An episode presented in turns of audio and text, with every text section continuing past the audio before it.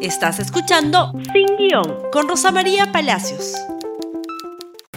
Muy buenos días y bienvenidos nuevamente a Sin Guión. Muy bien, cambian seis ministros, en realidad cuatro son nuevos, dos son trasladados de otro ministerio, pero hay seis cambios en el gabinete del señor Otaro, la que mantiene la presidencia del Consejo de Ministros desde el 20 de diciembre del año pasado. Él sí es inamovible, pero algunas fichas cambiaron.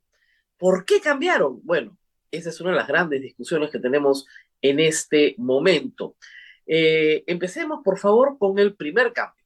Ahí tenemos a quién? A la nueva y flamante ministra de Educación. Se llama Miriam Ponce. Es una educadora, ha estudiado educación inicial, ha sido profesora de la Universidad Católica y durante muchos años ha trabajado en el sector educación. Sin embargo, ayer se destacó eh, lo siguiente, si me ayudan por favor con lo que sigue, nueva ministra de Educación de Boluarte formó parte del equipo de Keiko Fujimori en el año 2021 como parte del equipo técnico que respaldó a Keiko Fujimori eh, durante la segunda vuelta electoral.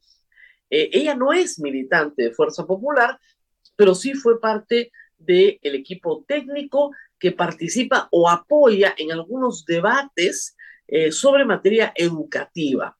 Esto ha sido bastante distinguido desde ayer, porque se presume que hay una vinculación importante, digamos, entre el Fujimorismo y el gobierno de Dina Boluarte. Tener a una ministra de Educación que satisface al Fujimorismo es parte de la política que viene ejerciendo, ¿no es cierto?, el señor Alberto Tarola. Pero hay un problema más grave. La señora ministra, ex ministra ya, Mañé Márquez, sale, y esa es la especulación, por pedir que se apoye la meritocracia, por pedir que no se reincorpore a profesores a la carrera pública magisterial que no han dado examen para ingresar a la carrera pública magisterial. En teoría, la nueva ministra Ponce tiene la misma posición. En teoría, apuntar a la meritocracia pero el cambio se ha dado probablemente a pedido del Congreso. Y acá hay algo que hay que explicar que puede ser importante en los próximos días en el sector de educación. Como ustedes recordarán, el Congreso ha aprobado con 101 votos un proyecto de ley para que se reincorporen profesores interinos que fueron nombrados, nombrados sin tener título profesional y a los cuales se les dio la oportunidad de obtener su título profesional, dar examen en el 2014. Se presentaron de los 14.000, 5.000, y de esos 5.000 solo pasaron 500. El resto fue cesado. Muy bien, esa es la historia. El proyecto de ley decía una cosa en el título y otra cosa muy distinta en las disposiciones transitorias. Ayer la congresista Flor, Pablo, señaló que muchos, incluido ella, han sido absolutamente sorprendidos porque modificaron el texto del proyecto en el momento de la votación. Aunque usted no lo crea. ¿Por qué? Porque el proyecto propone un método por el cual se les dé una nueva oportunidad a estos maestros. Y esa nueva oportunidad pasaba por dar examen dar un examen especial y considerarle sus años de servicio anteriores. Nada más. Pero en las disposiciones transitorias y finales se coloca una excepción y se dice que por única vez no van a tener que dar examen. ¿Se pueden imaginar el disparate que es la norma? Pero lo que dice la doctora a la congresista Flor Pablo que nadie vio la disposición transitoria. Por eso es que sacaron 101 votos, pero que va a pedir que la mesa directiva, que puede hacerlo, la mesa directiva puede hacerlo, reconsidere la votación de esta norma, porque los congresistas no han sido adecuadamente informados. No se pueden trampear entre ellos, no puedes colocar en una disposición transitoria lo contrario de lo que dice la norma. La norma fue diseñada para tratar de buscar una solución social a un problema que existe, pero con examen, con examen, por supuesto. ¿Por qué odian el examen en la bancada, en el bloque magisterial? Porque no lo pasan. Porque la señora Katy Ugarte lo ha dado siete veces. No solo refiriéndonos al concurso del 2014, el especial, sino varias veces más. No lo pasa. El señor Alex Paredes no pasa el examen. Entonces quieren una norma para incorporar maestros sin dar examen a estos y en el futuro a todos, como era antes. Antes del 2007 tú tenías tu título de maestro y te presentabas y ya estabas. Se quiso mejorar la calidad, levantar la calidad educativa. Y se han logrado mejoras gracias a eso. El boicot viene desde el bloque magisterial y sus aliados en el Congreso. Vamos a ver si reconsideran o no. Y vamos a ver si esta ministra hace justamente causa común en eso, en que habida cuenta de que los congresistas no conocían las disposiciones transitorias que tergiversan la norma, se retiren esas disposiciones transitorias en una reconsideración y se vuelva a votar el proyecto. Vamos a ver. Parece que a la señora Márquez no le dieron esa oportunidad. ¿Quién más? ¿Quién más tenemos? Por favor, el ministro Eduardo Arana, ministro de Justicia. El ministro Arana tiene, eh, como dicen, más problemas que un baldor, ¿no? Qué barbaridad. A ver, empecemos. El señor Arana es una figura prominente de la logia masónica de Lima y está en todo su derecho, pero hay que anotarlo. El señor además fue ministro, perdón, fue candidato en 2018 por Alianza por el Progreso para ser regidor de San Isidro. Y luego, desde el año 2021, ha sido asesor permanente de Gladys Echaíz, asesor de la congresista Gladys Echaíz en las comisiones de justicia y en la comisión de educación. Ha sido asesor de tesis para destruir la Comisión de la Verdad y las esterilizaciones forzadas. Son unas tesis que se llaman el mito de la Comisión de la Verdad o el mito de las esterilizaciones, verdad o mito, ¿no? Una cosa así, en las esterilizaciones forzadas. Ha trabajado con el ex juez supremo Villestein, tiene un perfil absolutamente conservador, ha borrado todos los comentarios de su cuenta de Twitter, pero ha tenido una obsesión particular contra la congresista Sigrid Bazán, siendo un empleado del Congreso. Y no en precisamente términos amables contra la señora Sigrid Bazán. Pero este hombre, pro vida, pro familia, eh, tiene algunos problemas. El primero es una denuncia del año 2011 de la que entonces era su esposa, acusándolo por maltrato.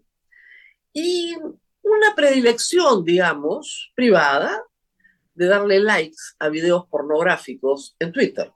El hallazgo es de Marcos y Fuentes de la Encerrona y no vamos a pasar ni las fotos ni los videos en Twitter que le gustan al señor ministro de Justicia, que le gusta dar likes a videos pornográficos. Gracias a los pornotrolls, yo me he enterado de que existen, nunca me imaginé que el ministro de Justicia tenía esas simpatías. Muy bien. Entonces, una persona que pertenece a el equipo técnico en educación del Fujimorismo. Otra persona, el ministro de Justicia, que ha postulado por APP. Como ven, por ahí va la mano. Y tenemos ahora a la señora Jennifer Contreras, ministra de Agricultura, una abogada. Los ingenieros no están contentos con esta designación porque no es una persona que conozca el sector agrario como tema de fondo. Sin embargo, ha trabajado muchos años en el sector agrario y casi toda su carrera de abogada se ha realizado como funcionaria pública en distintos sectores. Es decir, conoce la administración pública.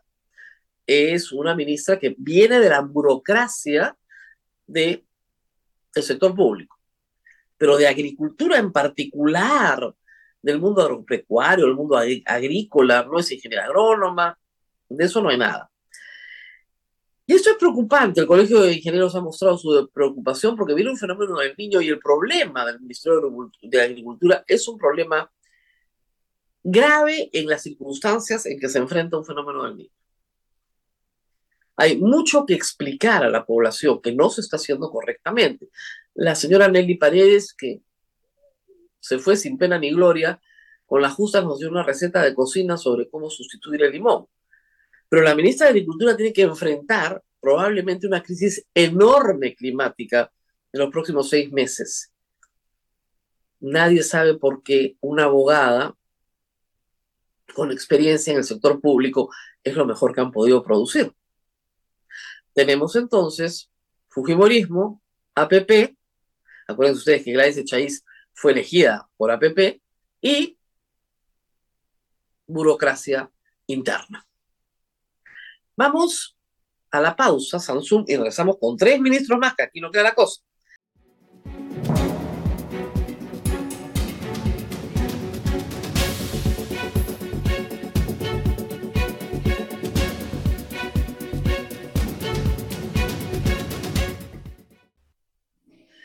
Y luego tenemos uno de los nombramientos más sorpresivos. Ministerio de Transportes y Comunicaciones. Nadie sabe por qué votaron a la ministra Paola Lazarte para colocar a Raúl Pérez Reyes, quien era hasta ayer ministro de la Producción. Es rarísima la historia. Eh, la señora Lazarte cumplía un calendario de actividades normal, ha tenido un buen reconocimiento por dar una solución a el problema del aeropuerto, por ejemplo, ha sido muy enfática en la limpieza que se tenía que hacer del Ministerio de Transportes y Comunicaciones, había cuenta toda la corrupción que Castillo había dejado. Recuerden ustedes que Silva estuvo prófugo de la justicia, colocó su viceministro como ministro y luego vino General Alvarado. Y eso es lo que hereda al final del día Paola Lazarte. Tiene que ordenar todo esto y estaba en ese trabajo cuando de repente la sacan sin ningún aviso y nadie sabe por qué. Le darán otra cosa, en fin, eso pasa en el Estado. Pero qué urgencia, qué necesidad había de sacarla para poner al ministro de la producción. Y además porque, ojo, uno de los ministerios que tiene que ejecutar gasto público en infraestructura para jalar la economía peruana es transportes. Más aún, viniendo un fenómeno del niño de nuevo, donde el gasto en infraestructura es central central para mitigar el daño del fenómeno. En medio de esto sacas a tu ministra de Transporte, que supuestamente era una de las más reconocidas del gabinete, junto con Jania Pérez de Cuellar. ¿Qué pasó ahí? No lo sabemos. Lo que sí sabemos es lo siguiente, señor eh, Pérez Reyes ha sido ministro antes, en la época de Vizcarra. Fue ministro de, efectivamente, Martín Vizcarra entre el 2018 y el 2019. También de la producción. Producción básicamente además es pesquería. Era pesquería, ¿no? Pero ahora lo pasan, y esta es la noticia que traemos de RPP antigua del 2018, ahora lo pasan a comunicaciones, transportes y comunicaciones, donde él fue viceministro. Él fue viceministro en el 2013. Es decir, no es un sector que no conoce porque fue viceministro en el 2013. Pero ¿qué pasó en el 2013? En el 2013, el señor ministro Pérez Reyes fue que viceministro de comunicaciones. ¿Y qué pasó en comunicaciones? Comenzó a dar licencias para radios a personas vinculadas con su antiguo empleador. Antiguo e inmediato empleador. ¿Y quién había sido su antiguo e inmediato empleador? Abdaik. Y le dio licencias de radio a vinculados al señor Macé, que era el presidente de Abdaik. Esto se supo en el 2013. En el 2018, cuando juramenta como ministro de la producción con Vizcarra, se recuerda, pero parece que nadie lo recordó cuando juramentó nuevamente, y ahora lo ponen no en producción, sino en comunicaciones, en transportes y comunicaciones. Así que mucho cuidado con la licencia de radio, porque ya vimos lo que hizo hace 10 años. Conflicto de interés manifiesto. Tú no le puedes dar licencia de radio a las personas que te acaban de dar un empleo. En fin, ¿qué más tenemos, por favor? Ana María Choquehuanca ministra de la producción. Ella también es repitente, fue ministra de la Mujer con PPK. congresista de Peruanos por el Cambio, ministra de la Mujer de Peruanos por el Cambio. Le tocó la parte, digamos, más dura, la renuncia de Pedro Pablo Kuczynski. Fue, fueron meses duros y terribles. Y luego ella pasa a liderar pymes, es decir, es la presidenta de la Asociación Nacional de Pymes y por tanto, y en esa calidad, vicepresidenta de CONFIEP. Y salta de CONFIEP a el Ministerio de la Producción. Un ministerio, ese sí, ligado con su conocimiento, pero, pero acá hay algo que es raro. Desde la Asociación Nacional de Pymes hizo campaña fuerte pidiendo la renuncia de Castillo y finalmente celebrando su salida y luego pidiendo hasta febrero de este año un adelanto de elecciones y diciendo que adelanto de elecciones era lo que más convenía a nuestro país. Y obviamente criticando severamente, severamente al Congreso de la República. Y ahora está ahí. No entiendo qué pasó. Marcos y Fuentes tiene una teoría que vincula eh, a la señora Choquehuanca con Cayetana Aljovín y esta a su vez con la presidenta de la República, y como les sabía fue recomendada, dado que además el eh, Ministerio de la Producción tiene un componente central que es pesquería. Vamos a ver, vamos a ver qué pasa. Y finalmente tenemos al ministro, no, todavía sí, tenemos al ministro de Trabajo. ¿Y quién es el ministro de Trabajo? Ajá, el ministro de Trabajo es el que era ministro de Justicia, Daniel Maurate, ministro de Justicia. ¿Por qué no han removido al señor Maurate? Bueno, la explicación está acá, lo podemos ver en la siguiente noticia. Daniel Maurate revela su cercanía al hermano de Maurate, Nicolás Boluarte. Era mi viceministro. Maurate también ha sido ministro. Ah, sí, también ha sido ministro. Ha sido ministro en eh, a ver, en la época de Ollantumala, ya se me confunden, unos son con, unos con Vizcarra, otros con PPK, este es con Humala. Daniel Maurate fue ministro con Humala y efectivamente Nicolás Boluarte fue su viceministro. ¿Por qué sacan al ministro anterior? Hay una teoría, él declaró, ¿no es cierto?, nula la inscripción del FENATE y el bloque magisterial ha hecho presión. El bloque magisterial dice que no, que no tiene idea de qué se trata, pero esa es la teoría. Maurate, por su parte, cuando fue designado en abril como ministro de Justicia, tuvo que responder a varias imputaciones que no son nada fáciles de responder. Más de 200 llamadas con los cuellos blancos. El señor Maurate dice que le gusta el fútbol, le gusta la pichanguita, y hablaba con Camayo, con Inostroza, con todos hablaba porque organizaban sus pichangas de fútbol. 200 llamadas siendo abogado. Al señor Ataro le pareció bien, le pareció normal, le pareció que no pasaba nada, lo dejó en el puesto y ahora lo premian nuevamente siendo ministro de Trabajo. Y hay que decir que ese puesto sí lo conoce, porque ya fue ministro de Trabajo con Mala. Y ahí conoció al viceministro entonces, Nicanor Boluarte, que solo falta que lo hagan viceministro de nuevo, cosa que no se puede hacer porque es el hermano de la presidenta. Pero es uno de los asesores centrales no oficiales o informales de la presidenta de la República.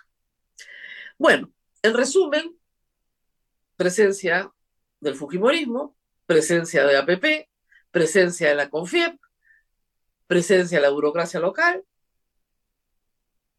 mocos por babas, y varios misterios que tendrán que resolverse seguramente en las próximas semanas. ¿Por qué salió Lazarte? nadie sabe. Van a arreglar el problemón que hay en educación, nadie lo sabe. ¿Y por qué alguien que proponía, ¿no es cierto?, el adelanto de elecciones, ahora quiere ser ministra? Misterios que se resolverán en los próximos días. Pero de nuevo, pocos probados, ¿ah? no es un gran cambio lo que estamos viendo. Ni de giro, ni de timón, solamente un afianciamiento de las relaciones con el Congreso de la República, cosa que ya sabemos desde hace mucho tiempo. Esto no va a mejorar. Eso es lo que hay que decir. No va a mejorar porque es más de lo mismo. Por si acaso. Muy bien, nos tenemos que despedir. Hoy día el programa lo ha hecho el Ejecutivo. Compartan este programa. Nos vemos nuevamente el día de mañana. Hasta pronto. Gracias por escuchar Sin Guión con Rosa María Palacios. Suscríbete para que disfrutes más contenidos.